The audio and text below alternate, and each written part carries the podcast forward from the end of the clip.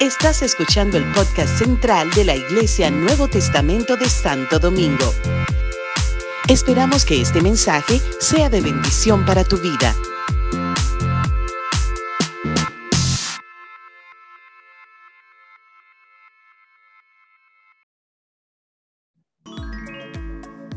Como cristianos debemos de tener al menos un don y en la mayoría de los casos varios dones, pero muchas veces nos encontramos sin saber cuáles son nuestros dones espirituales y cómo podemos utilizarlos para el propósito que Dios quiere. Los dones son regalos, son regalos que Dios nos da por su gracia para que podamos ayudar a otros y hasta edificarnos a nosotros mismos. Muchas veces se tienden a confundir los dones con los talentos. Los talentos son la habilidad que tenemos para ejercer cierta actividad y los dones espirituales son muy parecidos. Entre ambos hay muchas similitudes ya que ambos son regalos de Dios. Pero ¿cuáles son las diferencias? Las personas tienen talentos naturales sin importar si son cristianos o no. Y estos talentos los adquieren ya sea por la genética, por el ambiente en que crecieron o por la práctica. Hay un personaje en la Biblia llamado Besaleel, al cual Dios dotó de talentos para hacer trabajos artísticos en oro, plata y bronce, para cortar y engastar piedras preciosas, para ser tallados en madera y para realizar toda clase de artesanías. Un ejemplo de talento sería el cantar bien, tocar algún instrumento o dibujar muy bien. Los dones espirituales son dados a cada creyente por el Espíritu Santo y Él nos da los dones que Él quiere. Entre algunos de los dones espirituales están el don de enseñanza, de servicio, de liderazgo, de sabiduría, misericordia, profecía y esto solo por mencionar algunos de ellos. Tanto los talentos como los dones espirituales deben ser utilizados por nosotros para la gloria de Dios y también para ministrar a otros. Los dones espirituales están más enfocados en esto, mientras que los talentos se pueden utilizar para fines que no necesariamente glorifican a Dios. Para identificar nuestros dones espirituales podemos hacerlo de varias maneras. Una de ellas es la confirmación de otros. Muchas veces otras personas que ven cómo servimos al Señor pueden identificar el uso de nuestro don espiritual que tal vez nosotros no hayamos identificado todavía. A veces no podemos ver en nosotros mismos lo que los demás pueden ver en nosotros. Puedes preguntar a un amigo, familiar o líder de la iglesia sobre qué don o talento pueden ver en ti. Otra forma y más importante es la oración. La persona que sabe exactamente cuáles son nuestros dones es la persona que nos los ha dado y esta persona es Dios. Por eso podemos pedirle que nos muestre en qué área nosotros debemos servir, en qué área nos ha capacitado para darle el mejor uso a nuestros dones espirituales. Otra forma de descubrir nuestros dones es viendo cuáles son las necesidades que hay dentro de la iglesia y cómo podemos ayudar, pidiéndole a Dios que nos muestre la forma en que debemos ayudar y cubrir esas necesidades. Otra cosa que te puede ayudar a descubrir tu don es analizar cuál es tu pasión, qué cosas te apasiona hacer. La pasión que tengamos por hacer algo, en algunos casos, puede ayudarnos a identificar cuáles son nuestros dones. Si ya conoces uno o varios dones que tienes, pero no sabes cómo descubrir otros nuevos, puedes intentar hacer cosas que nunca has hecho y de esta forma descubrir dones que tal vez no sabías que tenías. Como cristianos es importante desarrollar los dones que ya Dios nos ha dado. Por eso es importante descubrirlos y saber en qué Dios quiere que nosotros trabajemos, haciendo su voluntad y que su propósito se cumpla en nosotros. Si aún no sabes cuáles son tus dones, te recomiendo que sigas sirviendo a Dios y poco a poco descubrirás cuáles son tus dones o el llamado que Dios te ha hecho. Recuerda que si quieres algún don en específico, la Biblia nos dice que los anhelemos y se lo pidamos a Dios. Gloria al Señor. Bienvenidos hermanos a todos los que están aquí presentes. Ahora me toca, yo quiero, uh, tengo el honor, amados, tengo el privilegio. Aleluya, qué maravilloso es tener privilegio. Privilegio de presentar a mí, mi amigo, mi pastor, mi mentor, aleluya, conocido desde 2014 eh, hasta la fecha. No hemos perdido el contacto, aunque tampoco nos comunicamos demasiado, pero eh, lo que nos comunicamos es más que suficiente para que dure eternamente. El amado pastor que hoy le toca el tema de ah, trasfondo de gloria, pues es, ha sido mi amigo, mi consejero, eh, me ha escuchado, yo lo he escuchado y he aprendido más de lo que él ha aprendido por escucharme. Yo he aprendido más con él, no solamente con verlo, solamente con poder sentir ese calor, esa, esa afabilidad. Él ha sido un gran, una gran influencia para mí. Pero también para él ha sido, eh, eh, hay una persona que ha sido de gran influencia. Es su madre, Olga Arias Celedón, una señora también con una gran firmeza de fe y que le inspira en gran manera lo que él es ahora. Eh, bueno, yo quiero revelarle algunos datos importantes antes de pasarle al pastor a Ronnie, es que el azul rey es su color favorito. Yo no sé si este es el azul rey, pastor Ronnie, pero en alguna manera eh, quise ponerme un azul que... Te felicito. Aleluya, qué bueno. Bien, entonces, al pastor le encanta la adoración. O sea, quiere decir que en nuestra iglesia Nuevo Testamento el pastor se sentiría como en casa, porque adoramos de manera preciosa y entregada. Señores, atención, un dato importante para cuando el pastor Ronnie venga a República Dominicana. Le gusta el arroz con pollo. Y ah, si ustedes tienen perros pepper, pues al pastor también le gusta mucho los perros pepper. La meditación y la lectura es su disciplina más importante y la más, ah, digamos, practicada. Así es que podemos seguir su ejemplo en ese sentido. Y el liderazgo, la empatía, liderazgo y empatía es su don primordial, ¿verdad? Es allí donde Dios lo usa con gran unción. Aleluya. Y bueno, ah, de verdad que hoy esperamos que Dios le use en gran manera en esta eh, primera entrega de uh, trasfondo de gloria para la jornada Vasos de Gloria de la Iglesia Nuevo Testamento. Así es que con todos ustedes y conmigo, el gran honor de uh, presentarle, darle estos micrófonos a nuestro amado pastor Ronnie Cordero Arias. Con nosotros. Muchas gracias.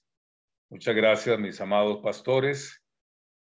Ah, quiero agradecer al Señor de una manera muy especial a todo lo que hemos podido dimensionar a través de estos estudios que la Iglesia Nuevo Testamento está realizando. Creo que están en una posición de avanzada. Personalmente me gozo, me gozo bastante de ver que iglesias tienen un desarrollo magisterial es decir, eh, ponen la palabra del Señor como fundamento. Y esto nos da una visión extraordinaria. Quisiera eh, bendecir a toda la República Dominicana, a todos los pastores que están llevando a cabo este proyecto de Vasos de Gloria, que es todo un desafío. Este proyecto es todo un desafío porque nos pone en una posición de avanzada, de avanzada. Bendigo a los pastores Magdiel Taveras, hermano que creo que una vez conversamos por ahí, extraordinario por la visión que él está trabajando, igual su esposa, Carmen Cueto de Taveras, que es una gran bendición. Y como lo decía mi amigo, mi hermano, mi amado Esdras Medina, quien tuve el gran privilegio, hermano, de conocer. Uno de los regalos que el Señor dio allá en Nueva York fue conocer a la bendición de nuestro hermano Esdras y todo un equipo de República Dominicana. Esa vez habían como unos 10 de República Dominicana, que fue extraordinario, hermano. Eso fue extraordinario, todo lo que ahí pasó. Eh, bendigo a hermano Santo Domingo, que es donde está ubicada la congregación. Y hermano, creo que este tiempo que vamos a compartir hoy será un tiempo muy, pero muy bueno de crecimiento, de equipamiento, de avanzada y de transformación. El líder que no se transforma hoy, el líder que no avanza hoy, el líder que no desafía hoy, hermano, estaría siendo un líder estancado. ¿Por qué? Porque todos los días hay cambios. Todos los días hay desafíos. Todos los días tenemos en manos nuestras la posibilidad de crecer hasta la medida de la estatura de Cristo o lo contrario, hermano, quedarnos con el síndrome del enanismo. Ese síndrome donde la gente no crece, pasa un año, dos años, el mismo problema de hace un año lo tiene hoy. ¿Por qué? Porque no ha podido crecer. Yo creo que estos desafíos que nos está haciendo Vasos de Gloria a través del ministerio los pastores es un tremendo, tremendo desafío, hermano, para honrar y bendecir el nombre del Señor. Entonces, con esta pequeña introducción, hermanos, vamos hoy a dar algunas, algún panorama a través de las diapositivas acerca del desarrollo, crecimiento, transformación, metamorfosis de la iglesia. La iglesia todos los días, muchas gracias ahí los que me están ayudando. Bendigo también a mi hermano eh, Máximo, Pastor Máximo, gracias porque en un trabajo de este tipo todos somos necesarios.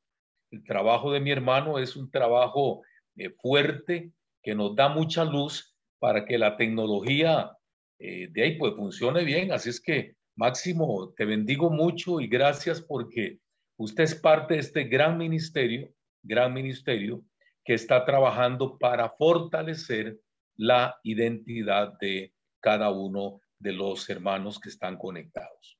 Muy bien, hermanos, voy a, voy a iniciar esta, esta, esta noche uh, dándole un saludo a todos los de Santo Domingo y también presentar el tema que nuestro amado pastor Esdras Medina pues nos, nos dio luz en este tema y voy a tratar de, de, de, ser de bendición para cada uno de ustedes Pastor Ronnie Cordero Arias les saluda desde Costa Rica. Yo soy de Costa Rica, vivo en San José, que es la capital, pero vine a dar un congreso aquí en Colombia, Bogotá. Entonces, con estas tecnologías impresionantes, soy de Costa Rica, eh, vivo en Costa Rica, hoy estoy en Bogotá y estoy llegando hasta República Dominicana. Vea que tres enlaces más completos, hermanos, que, que, que, hace la tecnología y la gran bendición de nuestro hermano Max que nos está ayudando ahí. Bien, hermanos, le pido que usted anote, escriba, no se quede solo con lo que oye. Si usted, óigame esto que es un principio de aprendizaje, principio de aprendizaje. Si usted solo oye, aprende un 40%. Si usted oye y escribe, usted oye y escribe, aprende un 60%. Si usted ve, usted oye, escribe y ve una diapositiva, eh, ve una figura, ve una forma, usted aprende hasta el 80%. Ve qué interesante, hermanos. Por eso el aprendizaje es un aprendizaje que va en crecimiento. Por eso Jesús dio parábolas, Jesús dio principios bíblicos, Jesús estableció para el liderazgo ir a, hacer iglesia. La iglesia se hace en el sentido, hermano, que donde dos o tres estemos congregados en el nombre de Él, Él dice que está en medio nuestro. Entonces, un saludo, un saludo muy especial a todos los que están ahí conectados. Lo felicito, hermano, lo felicito lo felicito por este aprendizaje que están llevando. El tema de esta noche es un tema, eh, trataré de exponerlo a grandes rasgos. Y al final, me decía el pastor Edras, vamos a tener un tiempo de preguntas, de preguntas. Eso es muy importante, muy importante, muy importante. Entonces, el tema es el origen de la iglesia y su legado generacional. El origen de la iglesia y su legado generacional con ministerios vasos de gloria. Hay un texto bíblico, hermanos, que, que es lo que nos da luz a todo este proyecto que ustedes están llevando, que se encuentra en el libro de Corintios, segunda de Corintios, acerca de verso 7. Pero tenemos este tesoro, tesoro en vasos de barro. Tenemos este tesoro donde la mayoría de gente guarda un tesoro en un banco, lo guarda en una cuenta bancaria, guarda lingotes de oro, guarda en ciertos lugares para que nadie se lo robe. Pero la palabra dice que somos vasos de barro, es decir, que el buen tesoro que la esencia de la gloria de Dios, claro, encaja fuertes también, gracias Mario, pero Dios quiebra todo ese molde natural y nos lleva a revelar con el apóstol Pablo en segunda de Corintios 4, 7, que nosotros somos vasos de honra, vasos de gloria, vasos de dignidad, vasos de bendición para otros, que nosotros somos un tesoro, hermano, incalculable. No se le puede poner precio. No se le puede poner precio, hermano, a lo que Dios ha depositado en tu vida.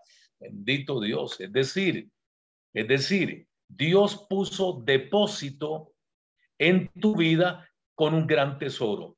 No es dinero, no son lingotes de oro, no es billetes, pero es la esencia de la gloria de Dios siendo operativa en tu vida, operativa en tu vida. Por eso nosotros hacemos iglesia. La iglesia no es algo estático, la iglesia es algo que está vigente y que nosotros, para la gloria de Dios, hermano, estamos haciéndola. Entonces, el origen de la iglesia, podemos poner la segunda diapositiva, por favor. Gracias, mi amado Máximo. Cuando hablamos de un origen, hablamos de un comienzo. Hablamos de un comienzo, un origen. El origen de la vida, el caso de una mujer que da luz, un alumbramiento, un niño pasa nueve meses en el vientre y hay un alumbramiento, un alumbramiento. Es decir, el origen es un alumbramiento de la iglesia. La iglesia es un cuerpo glorificado, usted y yo, en esta tierra que tenemos la misión de ser transformadores. Entonces, cuando la iglesia nace, nace para transformar. Cuando la iglesia nace, nace para sanar. Cuando la iglesia nace, nace para restaurar. La iglesia nace para desarrollar liderazgo. Por eso no hay que quedarse uno eh, en el síndrome de, pequeñez o una persona enana, como diríamos, sino que lo hacemos con un deseo de el origen y legado de la iglesia. Entonces, el 87%, vean qué interesante este cuadro, de la iglesia está vigente. La iglesia está vigente. Dios no ha terminado contigo la iglesia está vigente. Es decir, ¿por qué un 87%? Porque hay un 13% que es la iglesia. Eso fue una encuesta que se hizo, hermanos, en algunos países de Latinoamérica, donde se determinó que no toda la gente sirve en la iglesia o en el templo, que no toda la gente ayuda. Cuando el pastor pide ayuda, no toda la gente está ahí ayudando. Hay algunos que no hay un 13% de la iglesia que hermanos que a veces está muy dormida, totalmente dormida. Entonces, esto nos da luz de la importancia, hermanos, de un crecimiento. Un 75% de la iglesia es familia. Cuando hablamos de familia, estamos hablando de que en el Edén, Adán y Eva en el Edén no eran un hombre y una mujer, eran familia eran familia. Cuando son familia, tienen el poder de la reproducción. Se reproduce una familia, el hombre y la mujer, se casan para dar un legado, una bendición de lo alto y traer hijos. El 88% de la iglesia es familia. El origen de la iglesia es familia. El 90% tiene un arraigo en cada sociedad. Es decir, en todas las etapas de la humanidad, el 90% al día de hoy tenemos la bendición de lo alto de establecer un arraigo en la sociedad. Es decir, cada etapa, cada transición nos da una luz. Por eso la iglesia no muere. Puede morir un político, puede morir un hombre importante, puede morir un presidente de una nación, de una república, pero la iglesia sigue vigente. Aleluya. Y el último, el poder del lenguaje. La palabra es vida. La palabra del Señor es vida, que incluye carácter y valores. Qué interesante esto, hermanos. El poder del lenguaje, carácter y valores. Una iglesia que no tenga carácter, hermano, no tiene visión. Una iglesia que no forme a la gente, hermano, es algo totalmente inapropiado. Es una iglesia que no va a avanzar mucho. Por eso se ocupa carácter y también se ocupa valores. La iglesia en sus orígenes y al día de hoy vigente tiene carácter. ¿Por qué? Porque se murieron todos. La historia, la humanidad ha pasado por diferentes etapas, pero la iglesia sigue vigente. Pongamos por favor el otro, el otro, el otro, gracias. Ahí tenemos a Segunda de Corintios capítulo 4, verso 7. Tesoro en vasos, en vasos, en vasos. Cuando hay un tesoro en vasos, la honra es mayor. Cuando hay un tesoro guardado en vasos, la honra es mayor. ¿Y dónde lo guardó Dios? Si podemos poner esa palabra en la iglesia, con los obreros y en las misiones. Anote esas tres palabras, por favor.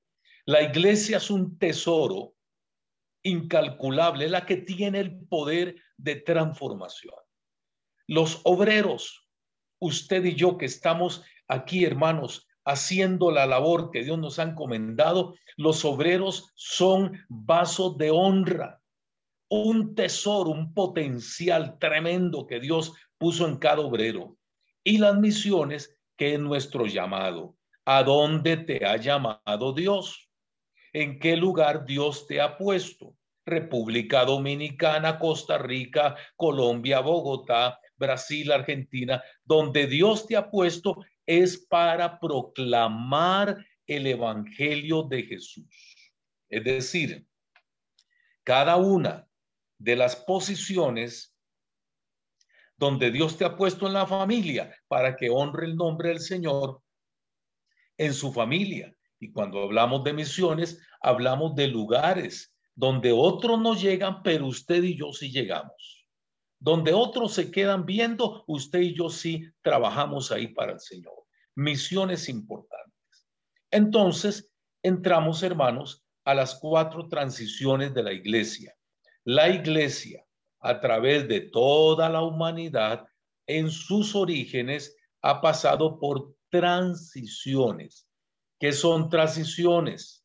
Son etapas, son eh, momentos, escenarios que la vida de la iglesia ha vivido a través de toda la historia.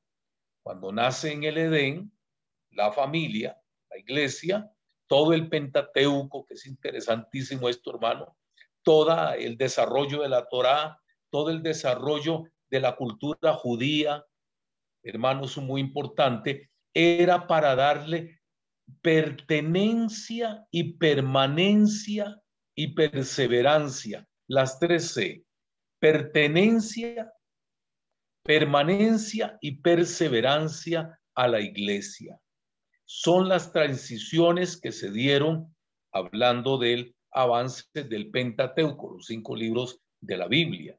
Después, en el Antiguo Testamento, viene el avance profético. Toda la iglesia, todos los orígenes ahí se centraban en un Salvador. Todos los profetas, Isaías, a Jeremías, eh, daban una luz que iban a ser un profeta, perdón, que iban a ser un Salvador y la, se daba la palabra, se profetizaba para alcanzar ese día en que nacería Jesús de Nazaret. Entra el libro de los, de los hechos de los apóstoles, hermano, con todo Jesús, que al nacer de la Virgen María, hermano, desarrolla el poder de la iglesia. Jesús vino a consolidar la iglesia, la transformación, liberar al cautivo, sanar al enfermo, restaurar al que estaba enfermo, bendecir al que no tenía, darle alimento, provisión, pan, liberar al que estaba con cautiverios emocionales. Dios, Jesús, sanó todo eso, hermanos, cuando Él estuvo en la tierra. Y en el caso de los libros de los hechos, era el avance de los prodigios. Los apóstoles desarrollaban o desarrollaron, hermano, el poder de la iglesia, el poder de la iglesia. Y Hechos 1.8, y recibiréis poder. Y recibiréis, ¿qué va a recibir usted y yo esta noche? Poder. Tenemos el poder dado por Dios. Recibiréis poder cuando haya venido el Espíritu Santo. ¿Para qué? Para prodigios, sanidades, sanar al, liberar al cautivo, sanar al enfermo. El poder transformador de la iglesia. Aleluya, bendito Dios. Tremendo. Poder de libertad. El que estaba enfermo se sana. El que estaba con problemas serios logra avanzar y salir adelante en medio de la crisis, en medio del desierto. Y el último, el avance, que es de la etapa final de parte de la humanidad, es el avivamiento. Estamos, mis amados hermanos, pastores, líderes, siervos de Ministerios Vasos de Gloria, de la Iglesia Nuevo Testamento, estamos a las puertas del mayor avivamiento que se puede dar en todo el planeta Tierra. Y la Tierra será llena del conocimiento de Dios a través de Internet, a través de la televisión, a través de su boca, que su boca proclame a Jesús como Señor y Salvador. Eso hace que la iglesia camine, que la iglesia avance. Entonces estamos a las puertas de un tremendo avivamiento. Son transiciones de la iglesia. La iglesia no ha muerto. La iglesia, la iglesia desde que nació, nació exitosa y nació victoriosa para la gloria de Dios. Muy bien, ponemos la otra diapositiva, por favor. Muchas gracias, hermano. Qué rápido esto, gloria a Dios. Afirmación, la iglesia se afirma. La iglesia crece por esto entrenamiento de los pastores, el pastor Magdiel, su esposa Carmen, el pastor Esdras, todo el esfuerzo de, de Máximo es para que usted se afirme, esté firme, que nada lo mueva, que usted se pare sobre la roca inconmovible de los siglos, que usted afirme su integridad, que usted afirme, aleluya, hermano, su perseverancia, que nada lo desanime, no tenga doble ánimo, afírmese en la palabra. Y hay tres principios para afirmarnos. El primero de ellos es la estrategia.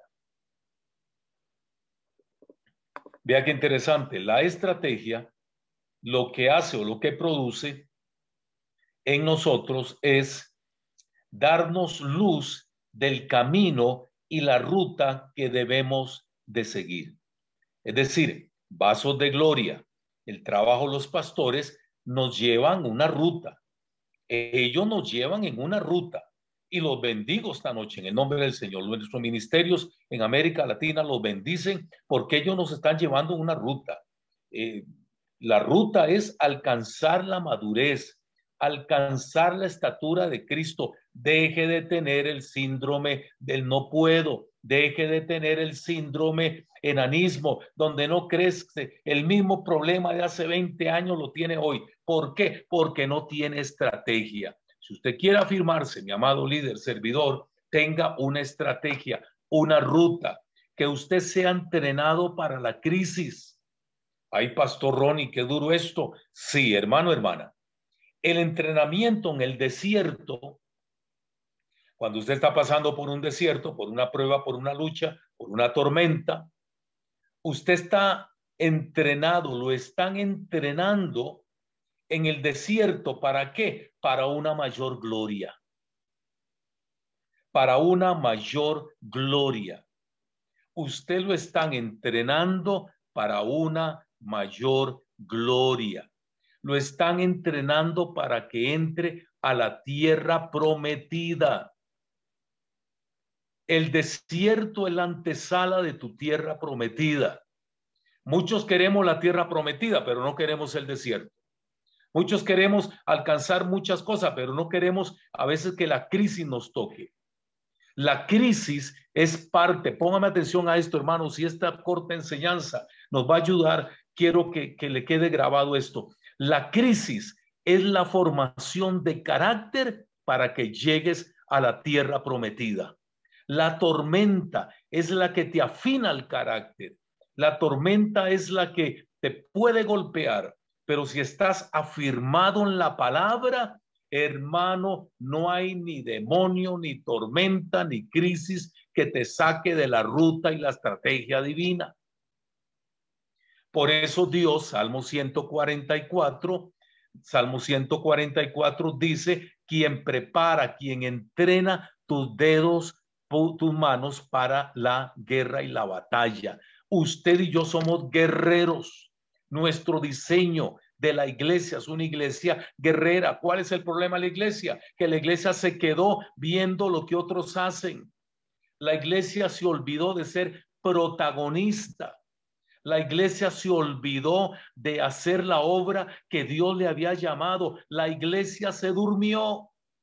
Ay, Pastor Ronnie, qué duro eso. Sí, hermano, muy duro. Debemos de ser protagonistas. ¿Para qué? Para que sea Jesús enaltecido en estos vasos de gloria. Pero si usted no lo cree, gente que tiene muy baja autoestima, gente que cree que es otro, gente que no puede un recoger una ofrenda, gente que no cree que no puede servir, pero usted y yo en el nombre del Señor esta noche con vasos de gloria, usted se levantará como un guerrero, aleluya. Se levantará como una guerrera, se levantará como un hombre con, con visión y con llamado a una vida de bendición para otras personas. Entonces, bendita la crisis que te acercó a Jesús, bendita la tormenta que te afirmó, bendita el problema que te produjo acercarse al maestro, orar más, desarrollar más visión. Hay gente que no quiere las crisis, pero las crisis también te forman y te dan afirmación. Y la última, hermano, por razón de tiempo también expone al éxito ante la vida. Es decir, la iglesia fue llamada, el origen de la iglesia, la esencia, el ADN de la iglesia fue llamada para conquistar. Jesús vino, permítame darle esta palabra, por favor, ahí, escríbala, anótela, no está en, la, en, la, en las diapositivas. Primera Juan 3.8, para esto apareció. Jesús no vino a ver cómo estábamos, si había muchos judíos, si cómo estaba Roma. No, no, no. Jesús vino para deshacer la obra del diablo. Ay, Padre, bendito Dios. Hermano, vea qué nivel de gloria de Jesús. Y nosotros discípulos de Jesús. Entonces la iglesia nació con éxito, nació victoriosa y será arrebatada en el tiempo que Dios determine. ¿Para qué? Para una bendición de lo alto. Nos levantamos. Claro que sí, hermano. Hoy es el día, hoy es el tiempo. Vasos de gloria es para levantamiento. Bendigo a los pastores por esta, por esta transmisión y por esto, hermano. Vasos de gloria es para levantar, para afirmar, para formar carácter. Deje de ser débil, deje de quejarse, yo no puedo jamás. No diga eso por una razón, porque Dios ha declarado que los que somos hijos de Dios tenemos la bendición del Padre. Para esto, para esto, dice la palabra Juan 10:10, 10, que Jesús nos da vida y vida en abundancia para la gloria de Dios. Muy bien, hermanos, vamos terminando. Una diapositiva más. Gracias. Estrategia de selección. Cuando hablamos también de personajes, la gente valora mucho. Póngame atención a esto esta noche. La gente cree que los grandes personajes fueron Moisés, Elías, Eliseo, ah, Isaías, eh, Jeremías. Ellos cumplieron su rol en la historia y lo cumplieron bien. Y lo cumplieron bien. Pero hoy el personaje es usted. Es usted. Dios a usted lo llama hoy. No importa si tiene un año, cinco, diez, veinte o treinta años de conocer al Señor. Hoy Dios te llama. Hoy usted es el personaje. Por eso dice vasos de qué? Vasos de gloria. Usted es el vaso y Dios deposita en usted. Por eso Dios lo puso cuerpo, alma y espíritu. ¿Para qué? Para que en esas tres escenarios y dimensiones, usted, hermano, desarrolle el llamado que Dios le dé. Vean, vamos a ver esos cinco o seis que están ahí. Estrategia de selección. Jesús escogió sus discípulos. Una iglesia vigorosa. Escriba eso, anote eso, hermanos, ahí, por favor. Una iglesia con vigor. Jesús escogió una iglesia, discípulos de alto rango y de alto nivel para alcanzar 12 discípulos y vea todos los que hay hoy en el planeta Tierra, porque fueron gente que tuvo carácter. No solo los escogió, los equipó, le puso armas, vestidura. Seréis investidos del poder del Espíritu Santo. Les dio un desarrollo ministerial, el Pedro que pescaba, el Pedro que iba con las redes, el Pedro que dudó, el Pedro que lo traicionó, se desarrolló en el libro Los Hechos de los Apóstoles con un desarrollo ministerial impresionante para la gloria y honra del Señor. ¿Qué más dice la palabra? Un avance ministerial. La iglesia avanza. Se detienen los gobiernos, caen los sistemas políticos, caen los sistemas de guerra, caen los sistemas económicos, caen todos los sistemas negativos, pero la iglesia sigue caminando. Usted y yo seguimos caminando. ¿Cómo? Con una nutrición bíblica. La iglesia tiene que nutrirse de palabra, no nutrirse de lo malo, ni las malas noticias, ni todo lo negativo. Nútrase nutrición bíblica. La iglesia para que se afirme debe tener una buena y sana nutrición bíblica. ¿Cuánto usted está consumiendo? Ahora que el pastor, ah, creo que era el pastor Máximo, o me decía de esos 21 días de ayuno que tuvieron. Eso se llama nutrición nutrición bíblica, nutrición espiritual. Están avanzando, rompiendo esquemas, rompiendo paradigmas. Bendito Dios. Y el último, hermano, mucho cuidado, iglesia, personajes con los vacíos ministeriales. Cuando hay vacíos ministeriales, usted y yo podemos ser presa fácil, presa fácil del enemigo. Porque un vacío usted lo llena con algo. Lo puede llenar con dinero, lo puede llenar con fama, lo puede llenar con recursos económicos, con un buen carro, con una buena identidad, pero cuando hay vacíos emocionales, ponme atención a esto que es importante, hermanos.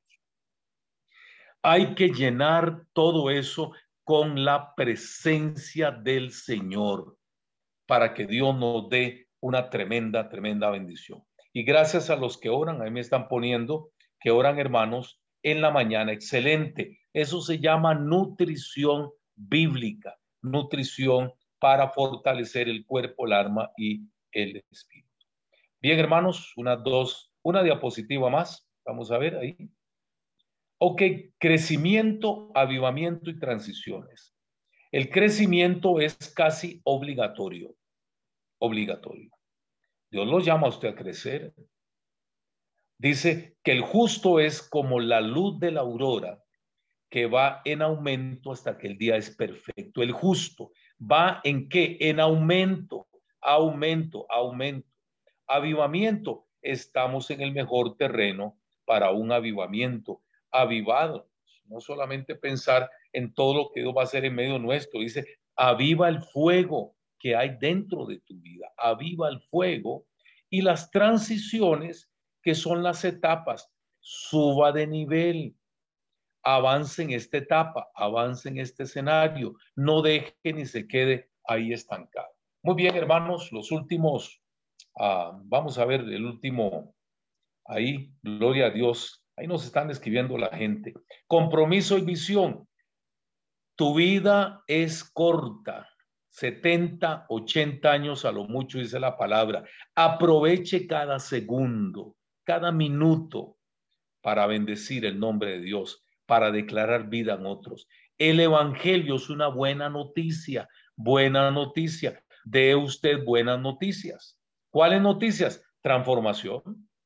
El que estaba cautivo queda libre. El que estaba oprimido recibe libertad. El que estaba angustiado recibe sanidad, recibe la paz de Cristo. El que tiene ansiedad recibe esa paz sobrenatural.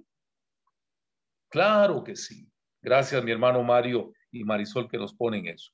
Y el mensaje actual es un mensaje de vida. Escriba eso ahí. El mensaje actual es un mensaje de vida, de vida, de vida. Usted tiene, hermano, vida que le dio Jesús. Bueno, bendiga a todos los que están cerca suyo con esa palabra de vida.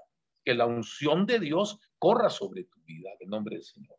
Muy bien, la última. Ahí hay un pequeño dibujo. En la vida hay que arriesgarse. Una metamorfosis, cambio.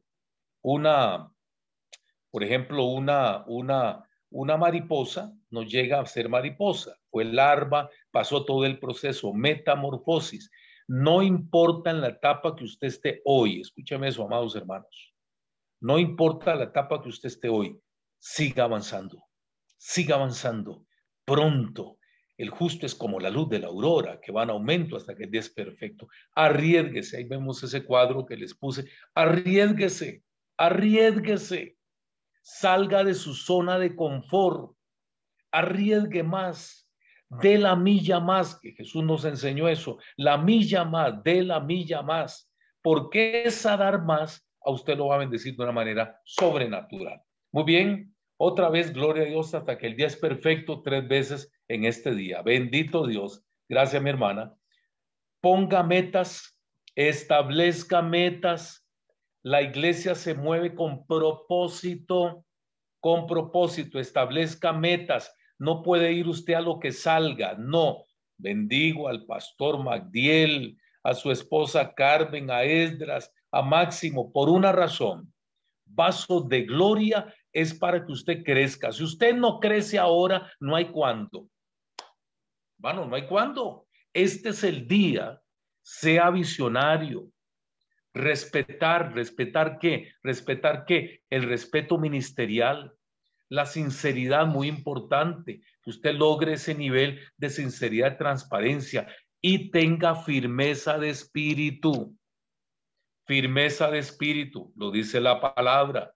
Nosotros somos como el monte Sión, que no se mueve, sino que permanece para siempre. Muy bien, la última creo que está por ahí, ya la, la última. Conclusiones básicas, el Evangelio transforma. El Evangelio transforma y trastorna, aleluya. Trastorna las ciudades, trastorna el centro comercial, trastorna la misma iglesia, trastorna lo que estaba muerto, le da vida. La, la iglesia es resurrección. La iglesia fue llamada para sanar y restaurar a través del poder de la palabra del Señor. Tres conclusiones básicas esta noche. El Evangelio transforma. Si usted es el mismo grosero, escúcheme, escúcheme, escúcheme, hermano. Si usted es la misma hermana que a cada rato se enoja y, y, todo muy lindo en el templo, pero si usted no tiene esa madurez en su casa, en su hogar, en su familia, hermano, hay que ser transformado de gloria en gloria.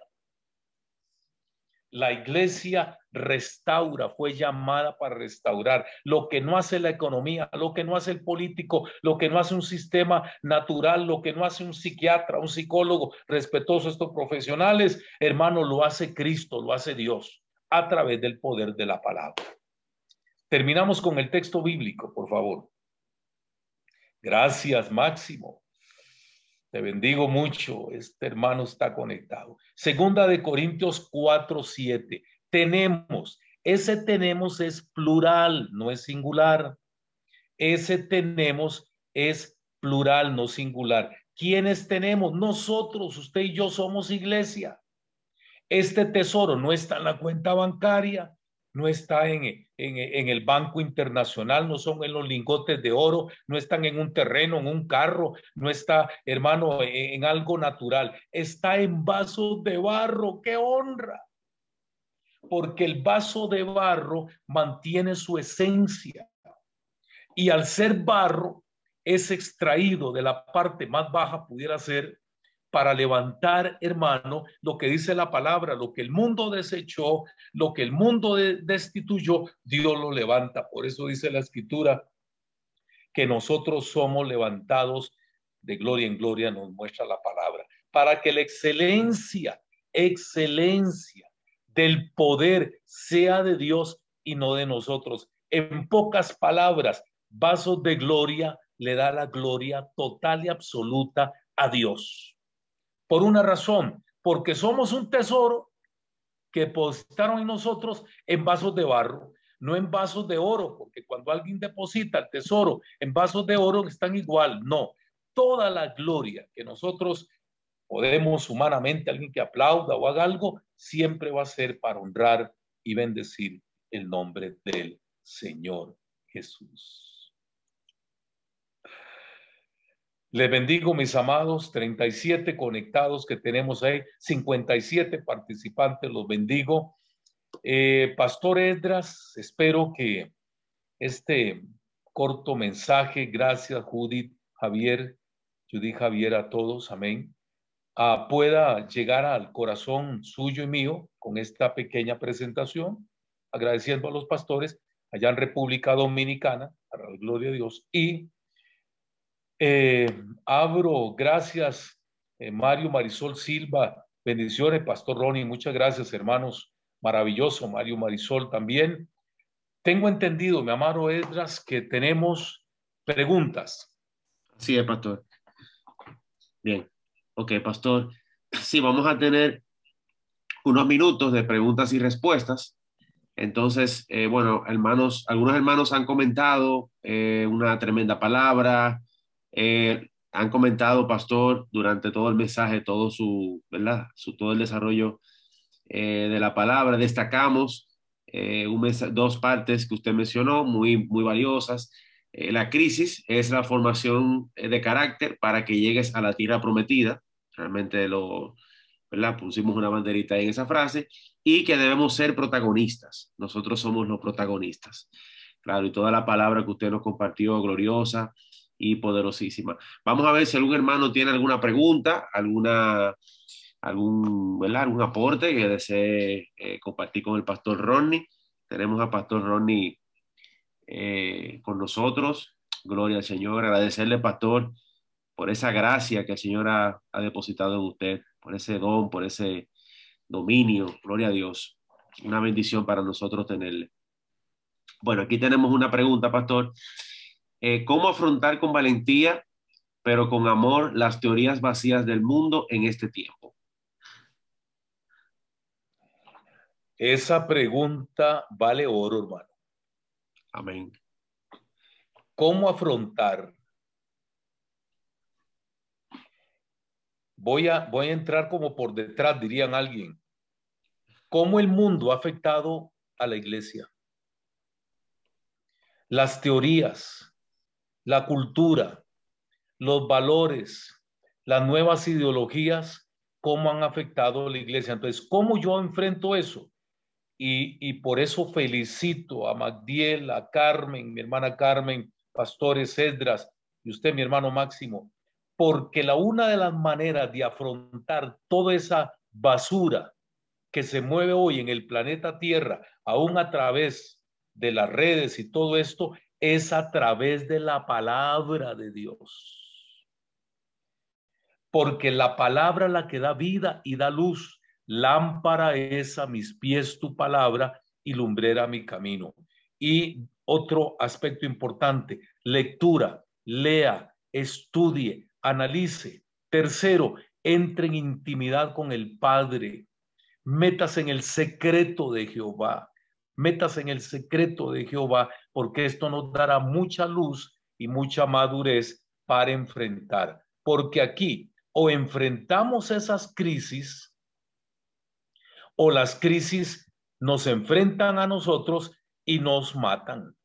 ¿Cuánto cristiano quedó tirado en el camino? ¿Cuánto cristiano no ha entrado a la tierra prometida? ¿Cuánto cristiano quedó ahí abandonado? ¿Por qué? Porque nunca se atrevió a confrontar estas teorías vacías sin sustento. Por eso tenemos que ir, como dice la palabra, la senda antigua a la escritura, que es la que nos sustenta en momentos de crisis y en momentos de dolor. Muy bien, pastor, sí, excelente respuesta. Sí, también tenemos otra pregunta en esa misma línea, pastor. ¿Cuál sería el mejor método para la nutrición bíblica? Leer, escudriñar y amar su palabra. Para apasionarnos de la palabra del Señor. Gloria a Dios. Lleve vasos de gloria. métase con vasos de gloria, escudriñe, vuelvas a ver los videos que ustedes transmitan, porque esto es formación, esto es formación, esto es formación. Y ahí lo importante es a, a nivel de madurez, a nivel de crecimiento, este, establecer un ritmo, un ritmo. Hay gente que empieza muy, muy, permítame decirlo de esta manera, es como un corredor. Salió muy rápido, se entusiasmó y todo, pero a mitad de carrera dejó abandonado proyectos, abortó el sueño, abortó la visión, abortó el llamado. Yo creo muy importante tener firmeza, tener visión y esto es una carrera de maratón de largometraje, en el sentido de que tenemos, hermano, que todos los días luchar, estar al frente de la batalla, como hizo David, y entender que tenemos que nutrirnos. ¿Cómo me nutro yo? ¿Cómo me nutro yo? De si usted hace falta vitamina A, consuma vitamina A, vitamina B, vitamina C. Bueno, la palabra dice, tus dichos son como miel a mi paladar, es decir, metas en la palabra den vasos de gloria 1, vasos de gloria 2, vasos de gloria 3, para ir posicionando a la gente en una ruta profética que tenga una nutrición balanceada. No los problemas de hoy a nivel mundial es la obesidad. Hermanos que tienen 20 años sentados en una iglesia, en un templo, y usted los llama, recoge la ofrenda y les da miedo hermano, tenga una nutrición balanceada, nútrase la palabra, cuide su cuerpo, cuide su cuerpo. Ay, pastor, eso no es muy espiritual, muy espiritual, porque si no, Dios nos hubiera hecho a todos espíritu, andamos ahí en el aire. No, usted y yo tenemos un cuerpo que tenemos que cuidar. Y todavía lo dice la palabra que nuestro cuerpo templo es del Espíritu Santo. Nutrición balanceada, una nutrición si usted solo espíritu, no es correcto porque Dios le puso un alma. Si usted solo espíritu alma, tampoco es bueno porque no puede moverse en la tierra. Pero si somos cuerpo, alma y espíritu, tenemos una buena nutrición espiritual. Entonces creo que la palabra nos puede ayudar mucho ahí. Amén. Gracias, pastor. Excelente. me gusta ese, ese símil que usted hizo, ¿verdad? También con cuidarnos físicamente también. Muy valioso muy valioso en este tiempo. Tenemos otra pregunta. ¿Qué lleva a la persona a pensar que toda esa gloria expuesta hoy no le cabe que puede estar en ella para actuar como hijos de Dios? Entiendo que, es la pregunta. Eh, Máximo. Sí. Repítamela, por favor. Sí, claro que sí.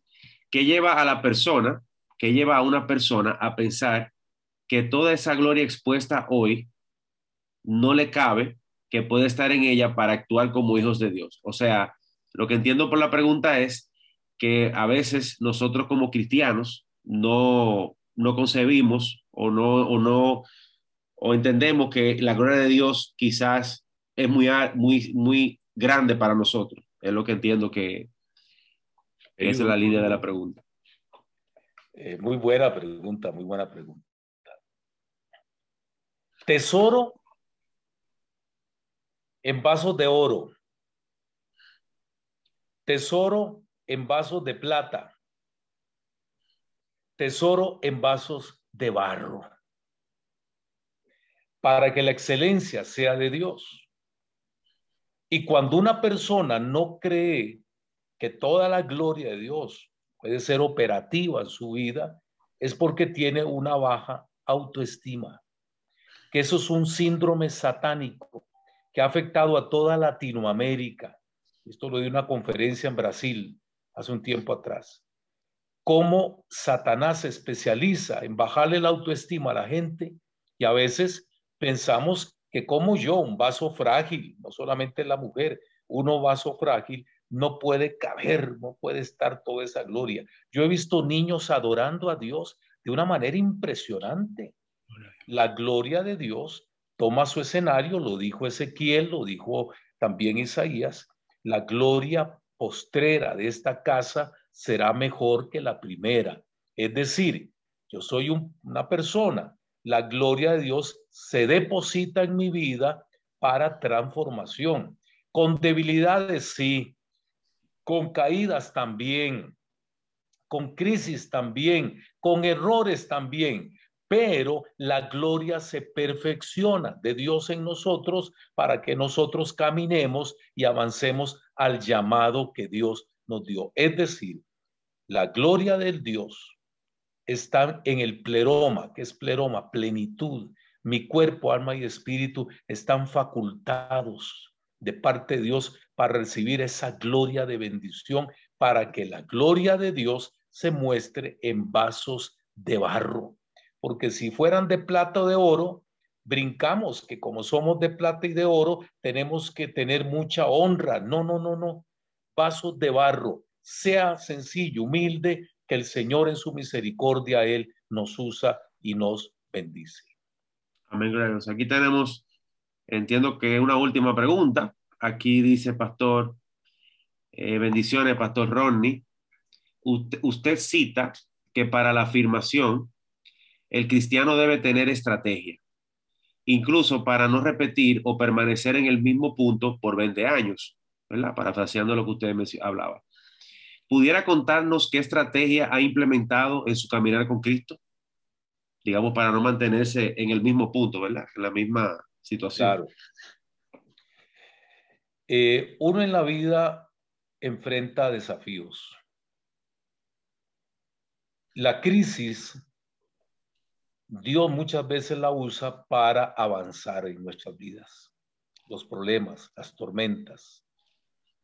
Entonces, en mi vida cristiana, y gracias por la pregunta, yo he aprendido a enfrentar, porque más grande es el que está en mí que el que está en el mundo.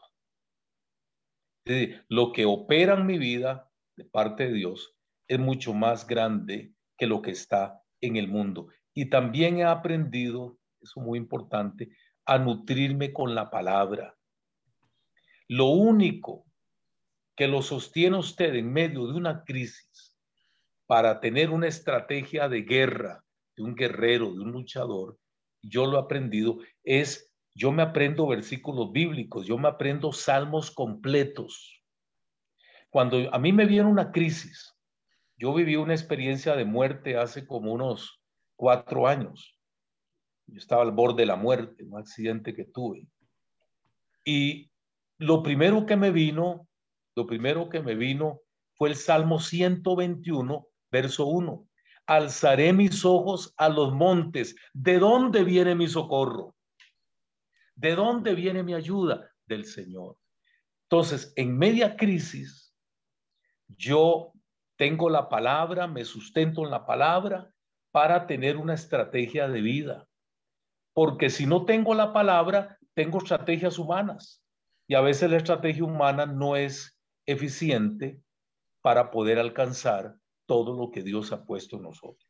Es decir, yo debo tener esa, enfrentar esos desafíos para avanzar. Mi mejor estrategia, la palabra, mi mejor estrategia es camine, en que sea de rodillas, en que sea en el piso, siete veces cae el justo y Dios lo levanta levántese, camine, fluya, lleve la bendición de Dios. ¿Por qué? Esa es tu mejor estrategia.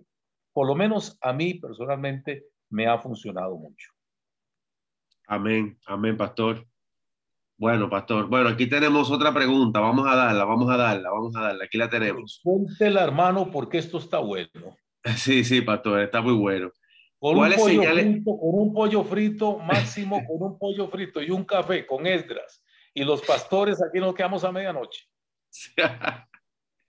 y papa frita. papa fritas. ¿Cuáles señales, ¿Cuáles señales de alerta podemos ver nosotros y nuestros hermanos de que estamos abortando la misión, dejando la carrera a la mitad? Oye, qué pregunta más interesante. Alertas tempranas a nivel espiritual. ¿Cómo detectar el inicio del desánimo? ¿Cómo saberlo no solo en mí mismo, sino también en mis hermanos de la iglesia, ¿verdad? Para, para, para apoyarlo, para motivarlo, ¿verdad? Muy buena pregunta. Muy buena pregunta. No sé quién la hizo, pero le bendigo. Marisol. Mario Marisol. Marisol, Marisol, te bendigo. Es una pregunta de una tesis universitaria. Es una pregunta, no, es una pregunta fuerte. Alerta, abortar el sueño, ¿cuánta gente quedó a medio camino en el llamado? ¿Cuánta gente quedó, hermano, tirada en el camino? ¿Cuántos guerreros quedaron heridos y nadie lo levantó? Yo diría dos cosas ahí muy puntuales. Dice ella, y la persona me alegra porque lo, lo presenta bien, alerta temprana. La vida nuestra cristiana es como un semáforo. Está en verde, camine, vía libre. Está en amarillo, cuidado. Está en rojo, deténgase. El problema es que hay gente que cuando el semáforo está en rojo, están corriendo, van mal. Cuando el semáforo está en amarillo, aceleran, va mal. Y cuando el semáforo está en verde, en lugar de correr, de, de hacer la obra que Dios le encomendó, están estáticos, en tierra de lo de bar, están estériles, entonces no avanzan al llamado, abortaron la visión. Entonces, la primera, me gustó esa palabra, alerta temprana, es, y no olvide esto, el semáforo. ¿Qué línea tengo yo adelante? ¿Qué color tengo adelante? ¿Un amarillo? ¿Tengo un verde? ¿Tengo un rojo? Hay que discernir los tiempos para mi vida. Entonces, si yo percibo que me estoy desanimando. Es que, hermano, no tiene que venir un profeta a decir que estoy desanimado. Ahí, ahí, en esto tenemos que ser muy puntuales. Usted mismo, su espíritu se lo dice. El espíritu discierne las cosas. Si usted ve que está teniendo un problema bastante serio, muy importante que usted, en el nombre del Señor, se levante y ponga lo que nosotros llamamos, hermano, un bastión de color, que es un bastión, como una señal. Ponga una señal. Si me estoy desanimando, si un hermano no viene a la iglesia un mes, hermano, ya no ponga más señales. Algo está pasando. Algo está pasando. Entonces tenemos que estar vigilantes. Parece hermana que preguntó, tenemos que estar eh, como atalayas y centinelas cuando el enemigo venía a atacar a Israel, sonaban los chofares, sonaban las trompetas como una voz de alarma. Si hay en un hermano, en la iglesia, una voz de alarma, el pastor, los pastores, que son atalayas y centinelas, también tienen la posibilidad de discernir si el lobo viene, si el lobo entró o si el lobo ya está dentro. Tengo que tener discernimiento para entender una posición de esa. Me gustó esa palabra, alertas tempranas. Alerta temprana. Eso es muy importante. Y nunca abortar la visión, por dura que sea la situación. Dios nos llamó, Dios me equipa y Dios me sustenta aún en medio del desierto. Salmo 23, Salmo 23. Amén. Gracias, Pastor. Pastor Esdras, si quiere comentarnos algo también. Gloria a Dios. Gracias, amado Max. Ah, Pastor Ronnie, quiero, digamos, acotar algo con respecto a lo que dijiste sobre las señales. ¿Recuerdas el, el, evento que hay eh, a la salida del pueblo hebreo de Egipto y se desarrolla un evento sobrenatural de columna de, de fuego y nubes, ¿verdad? Que desarrollan unas guianzas al pueblo. Pues ahí está casi mismo el, el, el ejemplo del semáforo que que acabas de facilitarnos. Eh, la mayoría de la gente se pregunta, ¿cómo conozco, cómo sé cuál es la voluntad de Dios para mi vida? Y bueno, allí está la voluntad de Dios para tu vida en la iglesia. Si ves a la iglesia estar moviéndose en una jornada de aprendizaje, de estudio, de búsqueda, de, de lucubrar la palabra del Señor, la profundidad del Señor, bueno, métete al, al rey al riel, métete al, río, a la corriente y, permite que te eh, exponte a la palabra del Señor y que ésta pues te transforme, te trastorne, te, te, dé forma. Y, es, y, es, esto el modo en que podemos conocer que Dios eh, es lo que Dios quiere de nosotros. Bueno, si, si existe un llamado de parte del pastor, de parte de los líderes, de una necesidad, ¿verdad? Una necesidad que activa tus dones. pues ahí está. Eh, el Señor te está hablando, el Señor te está mostrando su, su, voluntad. Eh, solo tienes que responder, solo tienes que acudir a ese llamado y, y pues ahí está. Eh, hay miles y unas maneras de, de conocer la voluntad de Dios en nuestras vidas, viendo el comportamiento, la temperatura de la iglesia, las reacciones de líderes con carácter, de líderes comprometidos con el Señor, de líderes que tienen en sus corazones el deseo de, avanzada, el deseo de, impulso, el, deseo de, echar para adelante la obra del Señor y, de buscar eh, el propósito y el deseo del Señor que es salvar las almas. Eh, solo ese comentario que quería hacer, amado Pastor Ronnie. A tu... Déjame decirte algo. Muchas gracias, Pastor Edras. Nosotros no estamos a favor del aborto. La mayoría de los cristianos no están a favor del aborto. Pero hay mucho cristiano que abortó la misión que Dios le dio en esta tierra. Topado con muchos hombres y mujeres que quedaron a medio camino, quedaron en un aborto de cuatro meses, el bebé no nació, no nació la misión, no nació, no se desarrolló el bebé dentro del vientre, no hubo alumbramiento. No hubo alumbramiento. ¿Por qué? Porque se abortó, en este caso el bebé. Conozco miles de cristianos, desgraciadamente, que abortan su visión, su llamado, eh, se quedan a mitad de camino, una crisis, un dolor le afectó. Hay gente, esto es muy fuerte para ustedes, mis hermanos, pero quiero dárselo. Hay gente que cuando pierde cosas, Ahí se demuestra qué tipo de carácter tiene.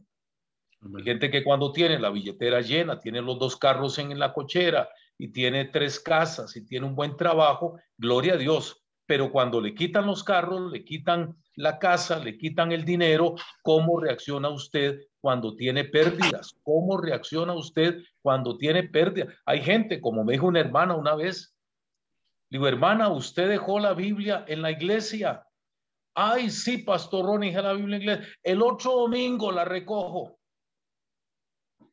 Y después dejó el celular. Y mire, no había salido del comercial cuando regresó a tomar el celular. La prioridad, la prioridad. Es correcto. Gracias, Máximo. Prioridades. El enfoque que yo tengo, el aborto o no de la misión que Dios me ha dado. Por eso hay tanta gente exitosa y los cristianos, hermano, tenemos el poder protagonista. ¿Por qué protagonista? Porque, bueno, cuando hay por ahí un lema que nosotros decíamos, cuando Cristo pasa, algo pasa. Así tiene que ser. Donde usted está, algo tiene que pasar, algo tiene que acontecer. Usted es protagonista de esta historia. Y no crea la reencarnación, porque hay gente que me ha dicho, pastor, en el otro, en el milenio yo voy a... No, no, no, no es usted después de la muerte viene el juicio, dice la palabra. Pero lo que quiero decirles es esto, ahora que tiene vida, que puede moverse, que puede hablar, que puede disfrutar, este es el tiempo de Dios para no abortar la visión.